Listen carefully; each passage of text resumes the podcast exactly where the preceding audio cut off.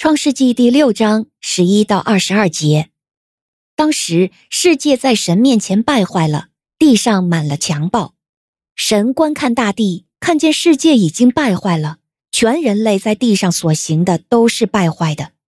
神对挪亚说：“在我面前，全人类的尽头已经来到，因为地上由于他们的缘故满了强暴。看哪，我要把他们和世界一起毁灭。你要用戈斐木做一艘方舟。”方舟里面要做一些仓房，方舟的内外都要涂上沥青。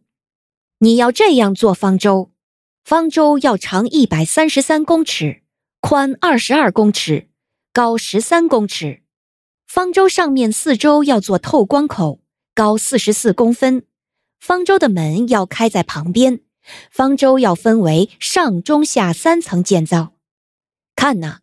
我要使洪水淋到地上，消灭天下的生物，就是有生气的活物，在地上的都必定要死。我要和你立约，你可以进入方舟，你和你的儿子、妻子和儿媳都可以和你一同进入方舟。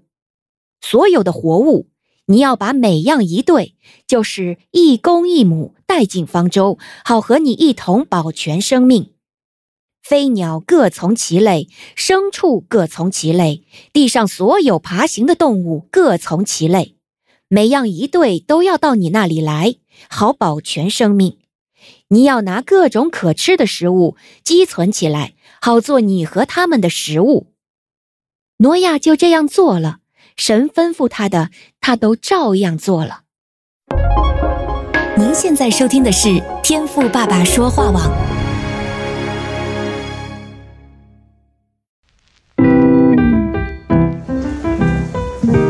好的一天，不论你是在早上、中午还是晚上，向您推荐一款能够滋养你灵魂的特调饮料。一会儿呢，就你和主，哎，对了，还有我，咱们一起来品尝这专属于我们的尔梅尔独享杯吧。我是周牧师，今天我们要来看的经文呢是《创世纪》六章的十一到二十二节。经文呢很简单啊。讲到的呢是神要挪亚造一个方舟，并且呢尺寸大小啊都给他量好了，连里头呢要怎么样来安置这些活物啊，这些啊也都讲得清清楚楚的了。当然最后二十二节啊还说到，挪亚呢就这样行，凡神所吩咐的他都照样行了。好，那今天呢当我在默想啊挪亚在打造方舟时的过程啊，就想到这造方舟的工程啊之大，特别呢是以当时的技术而言呢、想必呢一定是更难呢、也一定啊会要花费更久的时间，所以呢我就在想啊，如果是我的话，这方舟做完了之后，我会觉得这方舟是我的呢，还是上帝的呢？那我不知道啊，你有没有曾经想过这个问题？但当我呢读到第十八节的时候啊，就让我深深佩服起了挪亚啊。第十八节说：“我却要与你立约，你同你的妻与儿子儿妇都要进入方舟。”那你说我佩服挪亚哪里呢？你看呐，这明明是挪亚花了不知道多少年做成的方舟，但是今天呢，他亲手所完成的方舟啊，却还得要听命于神。这个谁能够上船，还不是他自己能够决定的，还得要经过上帝的批准。也就是说呢，这艘船的船主啊，摆明着就不是挪亚，而是上帝啊。那今天我不知道你是怎么来看待你目前所经营的事业啊，或是你所拥有的一切的。过去我知道你可能花了很多的精力啊，去打造这个属于你自己的王国。那当然，身为基督徒啊，你可能会说，感谢主，这一切呢都是神所给的。但是所谓神所给的，哎，不就是属神的吗？那请问这间公司现在是谁说的算呢？或是啊，你目前手上所拥有的这些，是你有决定权呢，还是上帝有决定权呢？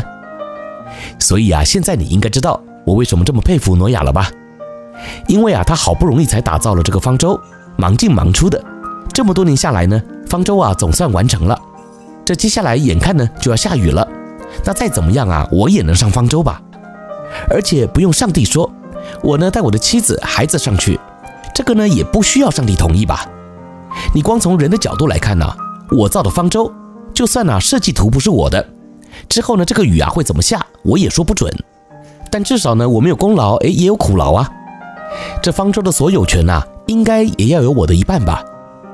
但今天呢，我们却看到，在挪亚的心中呢，这方舟是他造的没错，但是啊，他却愿意谦卑的把方舟的所有权呢，完全的交给上帝，让上帝来决定。